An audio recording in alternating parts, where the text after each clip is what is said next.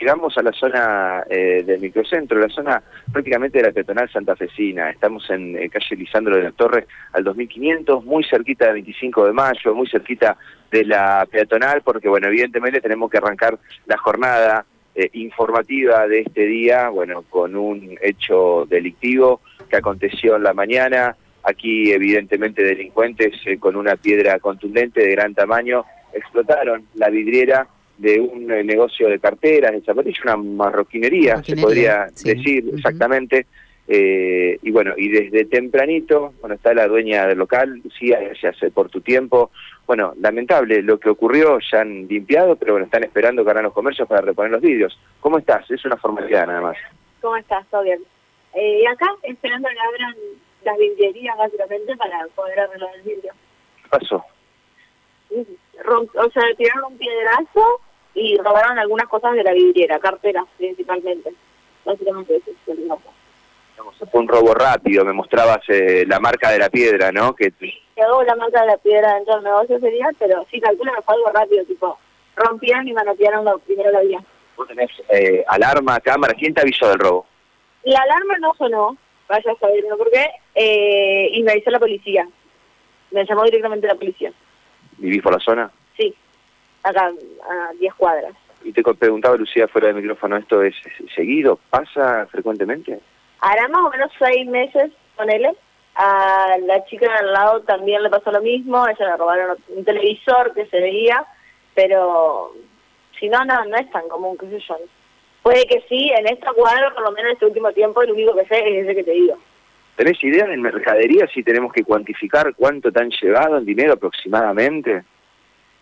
Sí, no, no, si te digo te miento, ponerle 50 mil pesos, no sé. Y bueno, y después lo del arreglo del vidrio.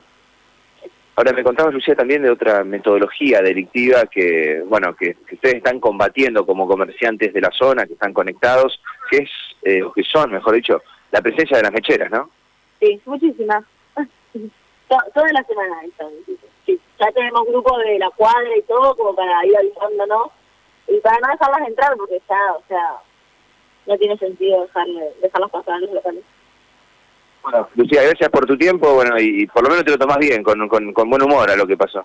Sí, no, no puedo hacer nada, o sea, ahora hay que llamar este bus y todo y arreglar todo esto lo antes posible y ya está. ¿Hace cuánto que tenés el local? Va a ser cuatro años.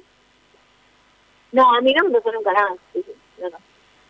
Lucía, gracias por tu tiempo. No, por favor, gracias a vos la palabra de Lucía, comerciante aquí de Lisandro de la Torre, al 2500, Carlos, eh, es una zona que está, bueno, a ver, eh, totalmente iluminada, que en este sector de la peatonal cruzan eh, mandas lumínicas, si se me permite la expresión, son luces eh, que cruzan de manzana a manzana por la calle, es una zona muy iluminada, es una zona que a priori en la esquina del 25 de mayo no se observan cámaras de seguridad, pero bueno, eh, el desparpajo ¿no? y la impunidad de estos delincuentes que arrojaron una piedra en plena madrugada y se llevaron todo lo que estaba al alcance de la mano. Qué impotencia, ¿no? Porque, a ver, eh, estar trabajando todo el día y tener que someterse a esta situación que te hace perder prácticamente ganancias, lo que, lo que trabajaste durante prácticamente un mes lo perdiste, ¿no?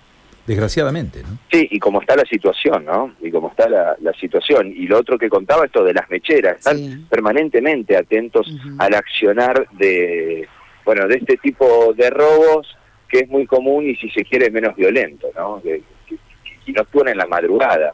Bueno, lo cierto es que eh, volvieron otra vez los robos a la zona céntrica. No los habíamos narrado desde hace un tiempo, bueno, aparecieron y esta es eh, la problemática. Y por otro lado, después les voy a contar, continuando con la crónica policial, eh, les adelanto, pero bueno, es lamentable lo que pasó en la jornada eh, de ayer, sobre el filo de la medianoche, en realidad en Santo Tomé, cuando asesinaron a un joven de 25 años en el barrio El Tanque, el 9 de julio del 3300. Bueno, lo encontraron con un disparo en el cráneo, fue trasladado al Sanco local, pero bueno, finalmente nada pudieron hacer porque este joven eh, de 25 años, bueno, eh, identificado como Lautaro Ferrer, bueno, fue asesinado, vivía allí con su familia, bueno, y ahora está trabajando eh, la fiscalía para analizar y entender qué fue lo que ocurrió con un nuevo homicidio en el departamento de la capital, ¿no? Bueno, lamentable, muy, muy penoso todo.